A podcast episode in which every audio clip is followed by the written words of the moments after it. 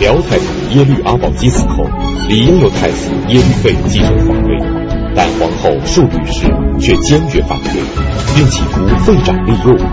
为达到目的，述律氏不顾群臣反对，自己临朝称制，还使用恶毒的手段残杀异己。为巩固地位，述律氏甚至不惜自断手腕。那么，述律氏是在什么情况下自断手腕的呢？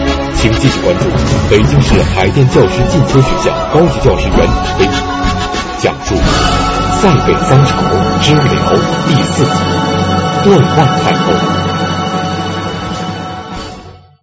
呃，上一讲啊，咱们讲到说这个辽太祖耶律阿保机啊，在征服了渤海国班师途中不幸归天。那么太祖皇帝驾崩之后，谁来继承他的皇位？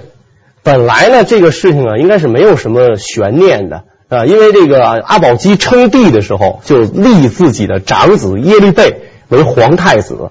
那么太祖皇帝归天，理所应当是由太子承继大统。但是呢，呃，事情却发生了这个变化啊，最后这个耶律倍啊没有继承皇位，不但没有继承皇位，还被迫弃国出走，投奔了后唐啊。怎么会发生这个这么大的变化？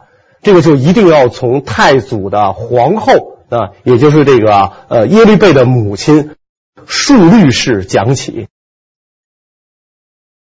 这个述律氏啊，汉名叫述律平，呃，他的这个呃就是呃契丹名呢叫月里朵啊，他本人呢应该是回纥人的后代，跟这个太祖阿保机啊是表兄妹。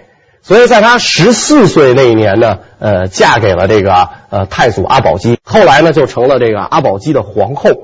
述律氏这个人啊，在这个中国历史上可以讲啊，呃，作为这个皇后的这种角色，应该是一个呃，跟这个呃，咱们就是说跟中原王朝啊，这个汉民族建立的中原王朝里边的这些个狠角色们，跟这个。包括清朝慈禧太后比起来啊，这样的这个权力欲很强的这些狠角色们相比，是一点都不逊色的这么一位人物。在他很年轻的时候啊，就有一个传说啊，说这个有一次这个述律士呢，在呃就是草原上行走，那么发现呢，就前方有一位骑着青牛的仙女，这个远远的过来了啊。我们在第一讲里面就讲过。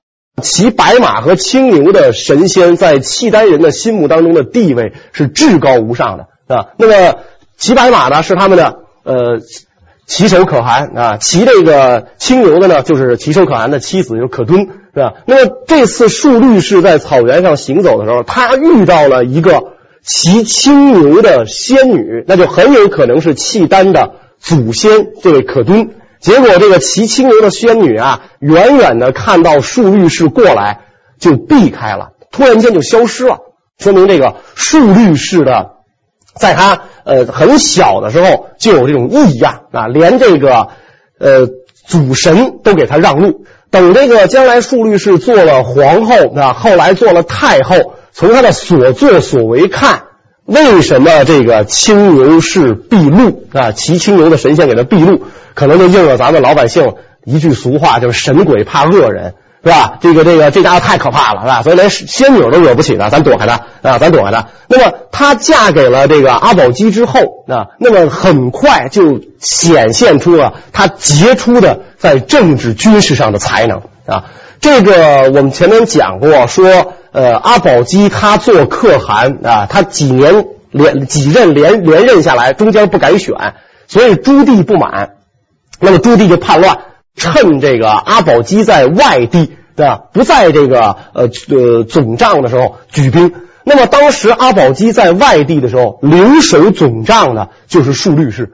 那么在这种情况下，述律氏临危不乱，率领自己的亲军奋起平叛，一下就把这个叛军啊给打败了，而且呢还把这个被叛军夺走的可汗的象征旗鼓给夺了回来。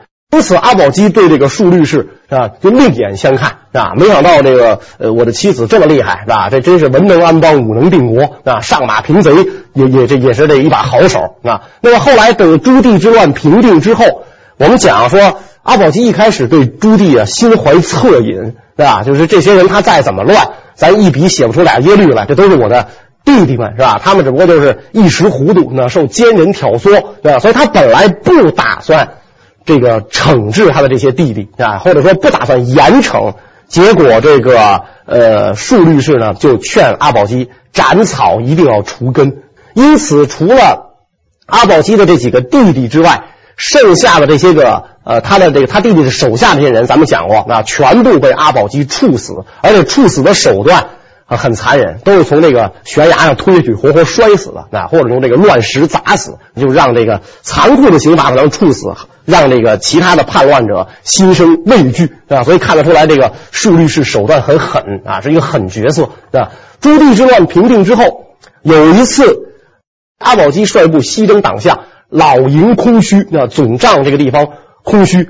那么阿保机的宿敌侍卫人那，就是古蒙古人，趁机发兵攻打这个阿保机的总帐。那么在这个情况下，庶律是又一次体现出了自己卓越的军事才能啊，这个纵马横枪，率领这个自己的亲军抵抗这个侍卫人的入侵啊，而且呢，就当这个侍卫人攻进。呃，阿保机总帐的这个辕门的时候，啊，庶律氏横枪立马，然后连发三箭击毙这个呃党项的这个要击毙侍卫的这个首领，并还活捉了侍卫的一位首领。所以这场战斗打下来啊，庶律氏作为阿保机的妻子啊，不仅仅是作为阿保机的妻子，作为契丹民族杰出的女首领，名扬草原，威震各国。啊，所以当这个呃阿保机称帝之后，啊，他自称天皇帝，就封这个册封这个庶律氏啊为帝皇后，啊，做了自己的皇后。阿保机称帝后，庶律氏成了丈夫最信任的军师和得力助手，同时表现出了过人的才智。而阿保机在两次兴兵南下失败后，也开始佩服妻子的雄才大略，并且自叹不如。那么阿保机为什么要两次兴兵南下？又为什么都大败而归呢？他这两次兴兵南下，为什么大败而归？一个最重要的原因就是他没听自己的妻子，就是庶律后的劝谏，啊，这个因为阿保机崛起于呃北方，啊，崛起于漠北，所以他势力强大。啊，那么对于这个梁梁唐晋汉周，就对于黄河流域的这个中原王朝啊，是一个很大的威胁。因此，他威胁到了中原王朝，谁特别高兴呢？就是南方那十国，他感觉啊，中原王朝对我构成威胁。哎，现在天助我也，草原上崛起了这样一位英雄人物，耶律阿保机。于是南方就主动派人联络阿保机，是吧？联络阿保机，你打这个中原王朝，减轻我的压力。怎么来诱惑这个阿保机呢？当时这个十国里边的吴国国主就送给这阿保机啊火油啊，就是这个在今天的呃呃就是军事博物馆、古代战争馆里面还有这个火油这个贵的这种模型啊，它是一个方形的匣子，有一个喷嘴儿啊，然后呢可以喷出这个火油，啊点火燃烧。如果这个点火燃烧了之后，你用水救火。浇水越多，火燃烧的越旺，对吧？所以这个吴吴国国主呢，就把这个火油赠送给耶律阿保机，对吧？然后并且这个挑唆着阿保机啊南下去打这个中原王朝。阿保机当时就受到挑唆了啊，这玩意儿真好哎，是吧？这一一一点火，咱们跟中原王朝打仗之所以打不过他们，在阿保机看来，就是中原人啊太狡猾，对吧？他不跟我正面交锋，对吧？有本事咱来来。平地上两军对员，对吧？咱刀对刀，枪对枪，对吧？这个咱两军对员，咱干一仗，是吧？那要那么干一仗的话，咱肯定干不过人家，是吧？你步兵怎么能打得过骑兵呢？所以我们怎么办呢？凭借坚城不出，你骑兵再厉害，冲到城墙底下，你也就没辙了，是吧？所以中原城高池广，是吧？易守难攻。阿保机一筹莫展，哎，这个时候吴主给我送来火油，我喷他一个试试，是吧？哎，我我有了这玩意儿，你什么城能挡住我？阿保机拿到这东西，当即决定发兵攻打幽州，对吧？我先试试这火油好不好使，是吧？发兵攻打幽州，这个时候树立后赶紧站出来，停，是吧？停！你不就想试这油好不好使吗？值当就打仗去吗？是吧？你试想试这油好不好使？你就你就跟人家国家打仗啊？说这事儿可不能干，是吧？然后这个呃，阿保机他当然心里很很不甘心啊，是吧？我好不容易想找一个地儿试油，你不让我试，是吧？你说咱草原烧什么玩意儿能值当的试这火油？烧一帐篷，是吧？值当试这火油吗？是吧？所以阿保机很很很不甘心，不甘心。这个时候，这个树立后就指着帐外的一棵大树，就问这个阿保机啊，他说。如果这棵树没有了皮，你说这棵树还能活吗？阿保机说：“那当然不可能活了，树没皮，扒了皮那可不就死了吗？不能活。”哎，所以这个述律后说：“对了，树没有皮不能活，一国也是如此。你没有必要啊去攻打幽州，你不喜欢这地儿吗？以三千铁骑兵啊埋伏在幽州之侧，只要这个幽州人从城里一出来。”运粮也好，运物资也好，断其粮道。那你围上他三年，你人数也不多，你就三千人，专截粮道，围上他三年，城里没得吃，不攻自破。那阿保机一听有见地，但是呢，架不住这个就是中原的这个呃降将啊，不断的就到在到这阿保机这儿去。呃，给给他描述南方怎么富庶啊，那这个中原怎么广大，耕地多辽阔，我们生活多富足，所以阿保机还是两次兴兵南下。述律使深知，一个武器并不能够决定一场战争的成败，因此他极力劝阻阿保机进攻中原，但阿保机却并未把妻子的话放在心上。于公元九百一十七年和九百二十一年先后两次率兵南下，结果却都以失败而告终。阿保机两次兴兵南下，全打了这个败仗。这两次之后呢，他才意识到这个皇后的见解是完全正确的。之所以打败仗，就是没听皇后的劝告。基本上呢，在他有生之年，对吧，就没有在就这两次之后呢，没有再兴师南下，而基本上把这个东北、西北、北方的这些地区完全统一了。然后太祖皇帝归天啊，可以讲他为这个契丹帝国啊，为这个契丹王朝的建立奠定了一个很好的基础。然后他撒手西去，是吧？那么他归天之后，理所当然。咱们讲是应该由太子耶律倍承继大统，但是述律后不愿意。述律后为什么不愿意让这个耶律倍承继大统？述律后啊，生了三个儿子，长子耶律倍，次子耶律德光，三子耶律李胡。其实啊，在他们这个这个三个孩子还很小的时候。太祖阿保机就曾经对这三个儿子有过几次考察，有一次啊，就是这个太祖皇帝观察这仨孩子的睡相啊，看这仨孩子怎么睡觉。一看呢，呃，老大老二，呃，睡觉啊是正常人的这个形象。一看这个三儿子呀，缩在俩哥哥的后背啊，团成一团啊，因为让他让俩哥给挡风嘛，是吧？那个帐篷里边，他他让俩哥挡风，缩着睡。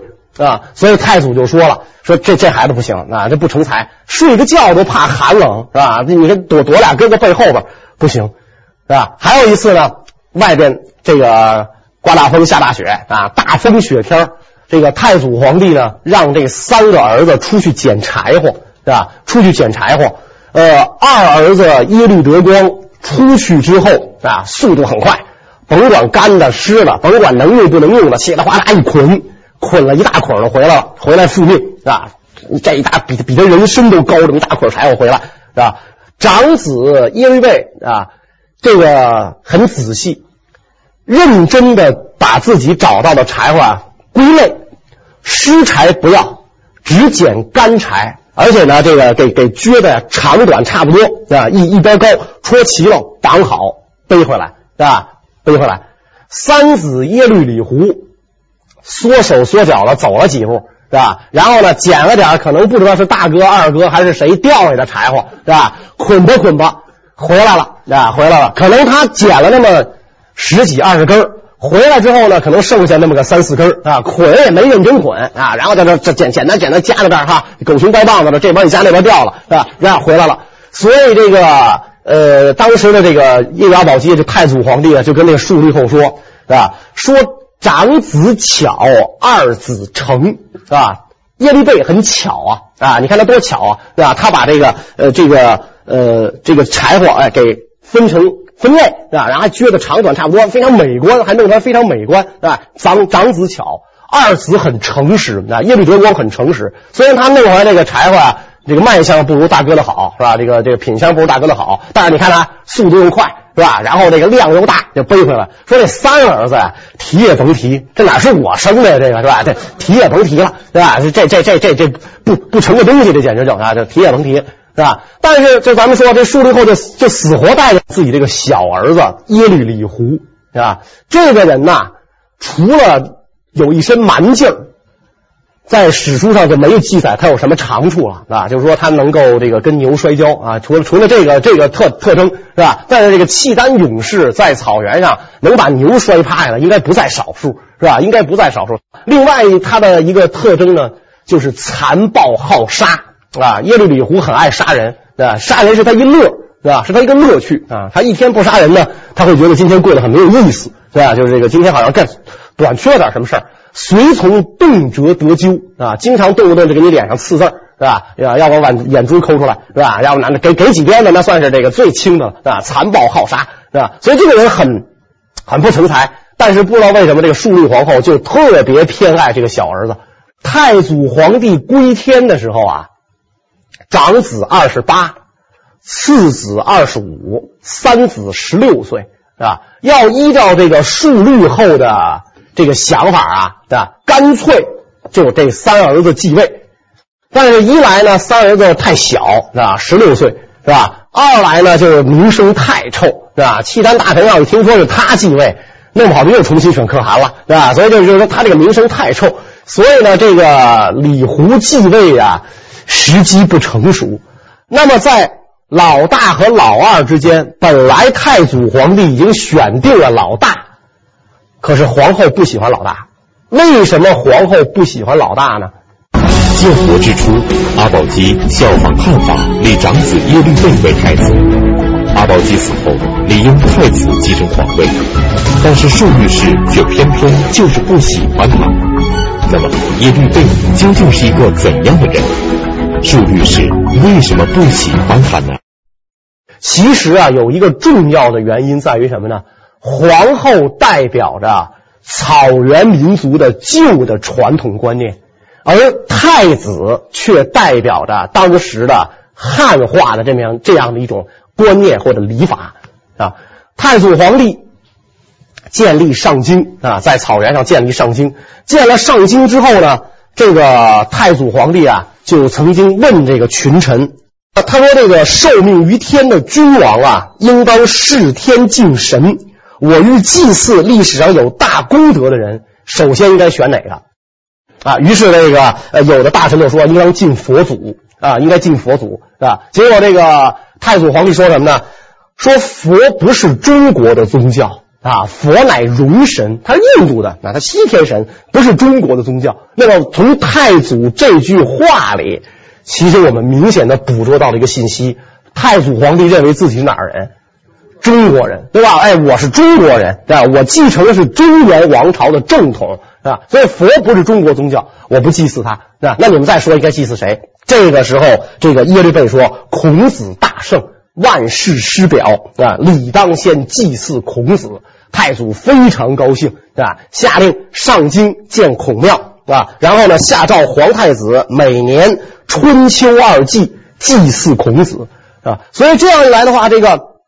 等于这个这个太这个太子耶律倍啊，他是一个清新汉化的人物，而且他在中国历史上，是吧，是一位著名的画家、阴阳学家、医药学家、翻译家，啊，学问非常大，啊，学问非常大。这个人呢，其实不但重文，武功也可以。是吧？武功也可以，也当年也经常跟随这个太祖皇帝出征作战，南征北讨啊，立下这个赫赫战功。所以，当这个太祖平定了渤海国之后，是吧？这个太祖皇帝就想，渤海怎么治理？二百余年的海东胜国，是吧？这个当年啊，呃，完全取法唐朝，完全是一个汉化的国家。因此，太祖皇帝灭了渤海国之后，他就琢磨这个道理：这个地方我们怎么治理？如果用契丹法度统治这个地方，渤海人是必然不服，是吧？那他就会领兵作乱，对吧？那就作乱，那可就没有这个安定的时候了，是吧？如果用汉法统治，环顾满朝，谁有这个能力治理这个新征服的国家？谁这么懂汉法？哎，我儿子耶律倍。他懂是吧？而且他份儿又大了，他皇太子嘛，是吧？你换个别人来，你镇不住这个地方是吧？哎，皇太子可以，因此这个太祖班师的时候啊，就让这个耶律倍镇守渤海，是吧？把渤海国呢改名叫东丹国啊，就是东的那个契丹国，是吧？东丹国让这个太子做东丹国的国王，所以这样一来，等于这个太子呢就镇守这个。东丹国啊，完全采用渤海的旧制，也就基本上就是汉制啊。所以当这个呃太祖班师的啊，非常高兴是吧？拍着自己儿子的后背啊，说：“好孩子，有你镇守此地，朕无忧矣啊！我就可以班师了。我专营专专门去经营咱们的老家和西方、北方、东边，我就交给你镇守了，是吧？”耶律倍在目送父皇走的时候啊，在送父皇走的时候，伏地痛哭，叩头不已啊！耶律倍心中有一种不祥的预感啊，就是你说皇上把我搁到这儿，我明明是太子，太子不在都城，给扔到蜀国来，这是我爹信任我呢，还是我爹不信任我呢？是吧？这太子他就琢磨这个问题啊，所以他有一种不祥的预感，他跪地下痛哭啊。是吧？他当时就等于就是口不择言啊，是吧？说只恐啊，父皇这一去啊，你我父子再无相见之日了，是吧？幸亏这个太祖皇帝那时候心里高兴，是吧？而且这个可能那个游牧民族嘛，他心胸也比较开阔，也比较粗犷啊。要是汉族皇帝，这事儿就麻烦大了。你这话什么意思啊？是吧？我这一走，你再也看不见我了，是吧？那你说是你是是你看不见我来，还是我看不见你来，是吧？你得把这话说清楚嘛，是吧？你这话什么意思，是吧？所以当时这个这个。太祖皇帝就很高兴了，没计较，哎，那孩子多心了，是吧？没没计较，结果果然，太祖皇帝在回京途中驾崩，死道上了。阿保机在世时，数律氏就一直谋划改立太子，而阿保机的突然驾崩，打乱了他的计划。但数律氏并不甘心，眼睁睁的看着自己最不喜欢的儿子登基即位。那么，为达到目的。数律氏会采取什么办法呢？数律太后说：“儿子们年幼，一个二十八了，你看年幼是吧？你太小，二十八是吧？这个这个三十就而立了是吧？不行，二十八太小啊！我的孩子都年幼，二十八、二十五、十六是吧？年幼，所以呢，国家交给他们，我不放心啊！怎么办呢？由我临朝称制啊！我称制，都不是垂帘听政，就中国大事我一人决定是吧？我称制，我来。”那么契丹贵族就不高兴了啊，那肯定不高兴，是吧？那么太祖皇帝活着的时候，你出谋献策，屡建奇勋，这没得可说，是吧？太祖把这个皇后啊以若长城，左膀右臂，这没得可说。现在太祖皇帝归天，长子已然成人，是吧？无论如何，应该让这个长子继位，女主临朝，这被外国看起来这也是笑话。咱契丹不是没人呢。对吧？所以这个这些大臣们啊，就在底下就就搞小动作嘛，是吧？就是不服嘛。结果这个数律后想了一招啊，想了一招。有一天在宫里召见了一百多个契丹的贵族大臣，都是这个耶律氏皇族啊，是吧？都是跟随太祖南征北战、出生入死这样的功臣。这个皇后把他们叫来，问他们：“汝思先帝乎？”你们想先帝吗？这没有第二个答案，是吧？这你说不想，就不可能啊，是吧？你受先帝厚恩，你不想先帝，你是人吗？是吧？你不可能不想，所以大家异口同声想，啊？我们想特别思念先帝，是吧？太后一听想是吧？追随先帝于地下去吧，是吧？哎，你们不是你们不是想先帝吗？是吧？那先帝也想你们啊，是吧？先帝爷一个人多闷得慌啊！追随先帝于地下去吧。刀斧手上来，嘁哩咔嚓，一百多人就全完了，是吧？一百多人就全完了，是吧？就这这都是契丹大贵族，全给杀了，那全给杀了。你们不是在在底下跟我这挑唆吗？是吧？你们不是觉得我这个不应该做这个这个呃这临朝称制吗？行啊，追随先帝于地下去吧，是吧？这些个大臣的家属就不干了，是吧？大臣的家属就不干了，因为契丹我们讲他他女子也是比较。就是开放的哈，这个这个呵，就是不开放，搁到这份上也急了，是吧？于是这些个大臣的眷属啊，就进宫找述律后质问，是吧？那你家先生犯什么罪了？凭什么给杀了，是吧？凭什么就给就给杀了？述律后就问他们，对吧？就问他们，是吧？说这个君臣一体，啊，君臣一体，所以先帝是这你们先生的君。我就是你们的君，是吧？我现在寡居，你们怎么能不跟我一样呢？对吧？所以那这先帝没了，我当寡妇了，你们理所应当做寡妇吗？这这有什么可说的？对吧这这，你还有脸来质问我，是吧？因为你没有寡居，我现在帮你寡居，对吧？哎，你你应该感谢我吧，对吧？你也感谢我吧，咱咱咱都一君臣那个一体吧，是吧？你也感谢我吧，是吧？所以以后这个述律后看到，只要朝中有大臣不服。他就说：“先帝想你了，是吧？你就去伺候先帝。只要你你对这个述律后的这个这个领导不满意，你就给我你就给我这个这个伺候先帝去，是吧？所以屡试不爽这招，是吧？谁不满意谁去伺候先帝，这招屡试不爽。有一次碰壁了。对于述律氏的淫威，辽国上下都敢怒不敢言，而述律师也更加独断专行，滥杀无辜。”但他却万万没有想到，最终自己也被迫自断手腕。那么究竟是谁用了怎样的办法，能够迫使这位智谋过人的太后自断手腕？这次树立后他找茬啊，找的这个人是个汉人，是吧？是个汉人，这个汉人的降将赵思温，找上这个人了。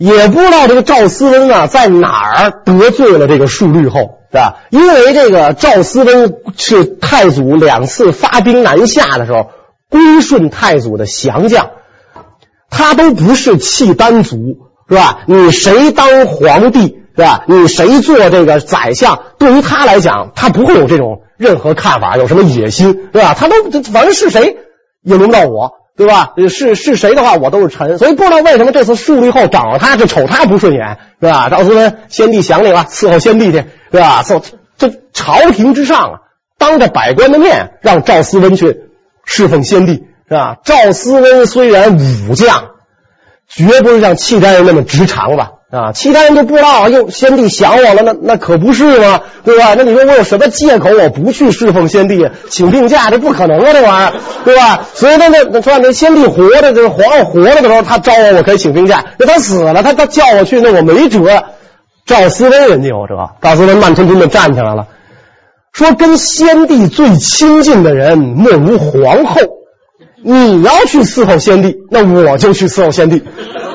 哎，这树立后一下就傻了眼了，是吧？我把那么多人送到先帝那儿去，没一个人跟我说这话，是吧？所以那个就，就是他就没有想到，他他就等于没有预案，啊，他说这句话，我怎么反驳？没有预案啊！述律后当时登在愣在当场，是吧？契丹这帮大臣啊，就那心里就乐开了花了，是吧？你看人家汉人，是吧？这这有文化就是好，你看人家，是吧？你看人家，叭来这么一句。是吧？来这么一句说，你要是伺候先帝，我就去。述律后也是，不愧是这个这个，就是说是块老姜啊，是吧？这个姜姜是老大，脑子转的很快，是吧？转的很快，说我应该去侍奉先帝，没错，是吧？但是呢，是吧？这个社稷重，君轻啊。现在主幼国疑，我儿子才二十八，是吧？主幼国疑，如果我去侍奉先帝。对于咱们，对于先帝爷开创的这个江山基业是不负责任的，所以我不能去，是吧？等我的孩子长大成年，是吧？他能够处理朝政，我自然去侍奉先帝。然后为了有所表示，拔出肋下佩刀，一刀就把自己的手腕齐刷刷的砍下来了，是吧？说用我的这个手腕去陪葬先帝啊，把我的这个这个手腕跟这个先帝爷一块埋了吧，是吧？一块埋了吧，啪一刀就把自己手腕剁下来，面不改色心不跳。是吧？面不改色，所以就说你想啊，他拿自个儿这么不当回事儿，他这不看见你不顺眼就让你侍奉先帝去吗？是吧？哎，但是这一次，可能这个树立后也知道自己过得太做的太过分了，而且遇上了赵思温这么一个克星，是吧？遇上了这么一个狠角色，居然这个树立后就放过了赵思温，是吧？没让他去侍奉先帝去，是吧？就放过了赵思温，是吧？但是契丹的大臣们全知道了，是吧？得罪述律后的下场。是吧？那就是这个跟先帝爷葬在一起啊，虽然很光荣，但谁也不乐意这么早去，是吧？哎，这就是这个下场。你看他自叭一刀，自个手腕就剁了，这么不拿自个当回事是吧？没以后述律后在朝中说一不二，没人敢说什么，是吧？谁敢反对他，是吧？这个大家又没有赵思温这种文化水平啊，没有赵思温这种临场反应能力，是吧？所以大家不敢惹这个述律后。述律氏自断手腕，不仅威慑了百官，也震慑了太子。耶律倍渐渐明白，母亲心意已决，必要罢黜自己才肯罢休。那么，面对心狠手辣的母亲，身为皇位继承人的耶律倍会怎么办呢？咱们讲啊，述律后最想立自己的小儿子耶律李胡，是吧？但是他也知道这个耶律李胡是个四六不成才的东西，是吧？立了他，群臣不服，那么退而求其次，立次子耶律德光。在这个太祖皇帝在世的时候啊，这也是这也说明这个太祖皇帝啊举措有点失当。长子立为皇太子，次子耶律德光封为天下兵马大元帅，执掌兵权。那等于这个权力啊就分散了。所以当时这个呃耶律倍也明白自己的处境啊很艰难。是吧？他从这个渤海国，就当时当时已经叫东丹国了哈，来到上京奔丧，奔完丧之后，他在他就回不去了，等于就被母后给留在这儿，他回不去了，是吧？他是亲眼看到了母后的所作所为，是吧？那么多功臣宿将陪伴父皇去了，是吧？母后把自己手腕剁下来，他是亲眼得见，是吧？所以他一看啊，我识趣点吧。我要不识趣儿啊，母后一高兴，我也陪伴先帝去了，是吧？这我也陪伴父皇去了，所以怎么办呢？他主动上表啊，就给这个朝廷上表啊。他说：“这个皇子大元帅，身负众望，中外英属，宜成大统。”皇子大元帅就指自己的弟弟是吧？这个耶律德光是吧？这个说他呢，呃，身负众望，中外优属，理当承继大统，应该让他来继位是吧？让他继位，我不行啊，我不行，赶紧让他继位是吧？那么这个时候，树立后呢，呃，这已经是水到渠成了嘛？是吧？群臣都被他吓怕了啊，都被他切手腕，这给吓怕了是吧？然后这个。大儿子又表示我不行啊，我愿意让我的弟弟承继大统。在这个时候，树立后却搞了一招，搞了一出民主选举啊，搞了一出就是这个这个怎么这戏要演到家嘛，是吧？你这个送佛要送上西啊，我这戏得演到家，让两个儿子并配啊骑马是吧？立在这个太祖陵前，就是太祖的祖陵啊啊，太太祖皇帝的皇陵叫祖陵是吧？立在祖陵前。然后把大臣们全招来啊！这个皇后跟那个太后跟那帮大臣讲啊，这俩儿子都是我的爱子啊，是吧？手心手背都是肉啊，啊，我都是这个这个就很难以取舍啊！我实在不知道这俩孩孩子我应该立谁。这样吧，你们拥护谁就去牵谁的马头啊！你们拥护谁就去牵谁的马头。这帮大臣谁不知道？呃，太后属意二子啊，属意耶律德光。是吧？所以无一例外，一窝蜂，哗，全争相去抱耶律德光的马头，冲冲到前面被人踩倒了，去晚了都抱不上，是吧？你得抱后人腿，哗，全去了，抱住这个耶律德光的马头，争先给耶律德光这个牵马追政，是吧？牵马执政。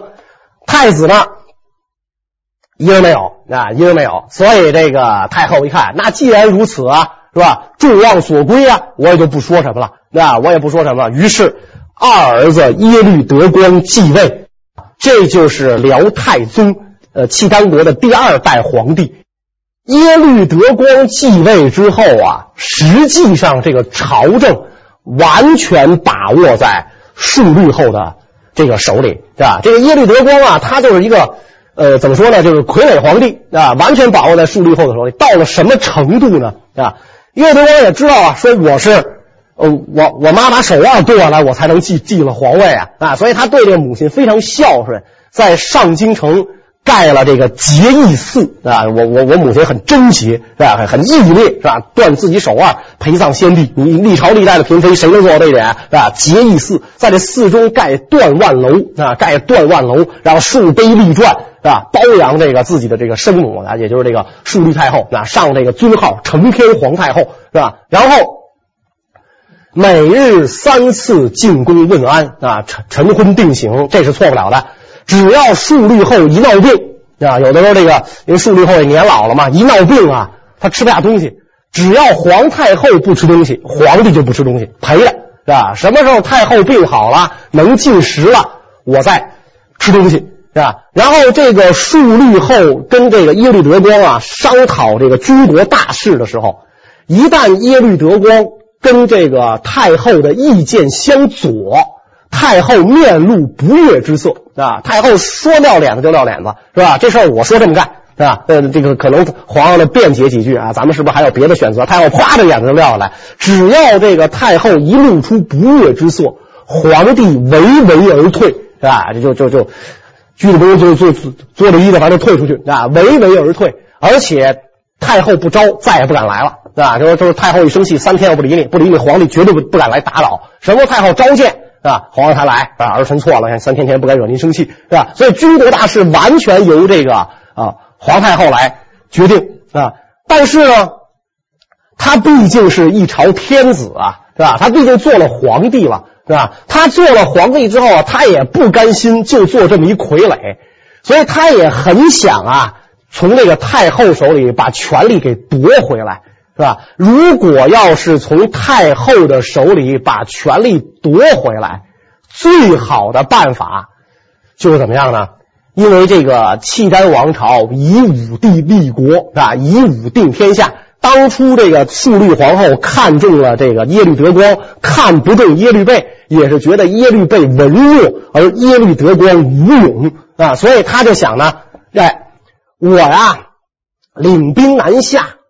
东边、西边、北边全平了，现在就南边了。领兵南下，我去打仗。我一打仗，我的这个赫赫武功体现出来了。皇帝能征善战，身先士卒，我的武功体现出来了。这样，我逐渐就把权力从太后手里就能给夺回来。哎，正在太宗皇帝想瞌睡的时候，南朝有人来送枕头来了。一个比太宗皇帝大十几岁的人。居然死乞白赖的要认太宗皇帝当爹，这个人是谁？咱们下一讲再讲。谢谢大家。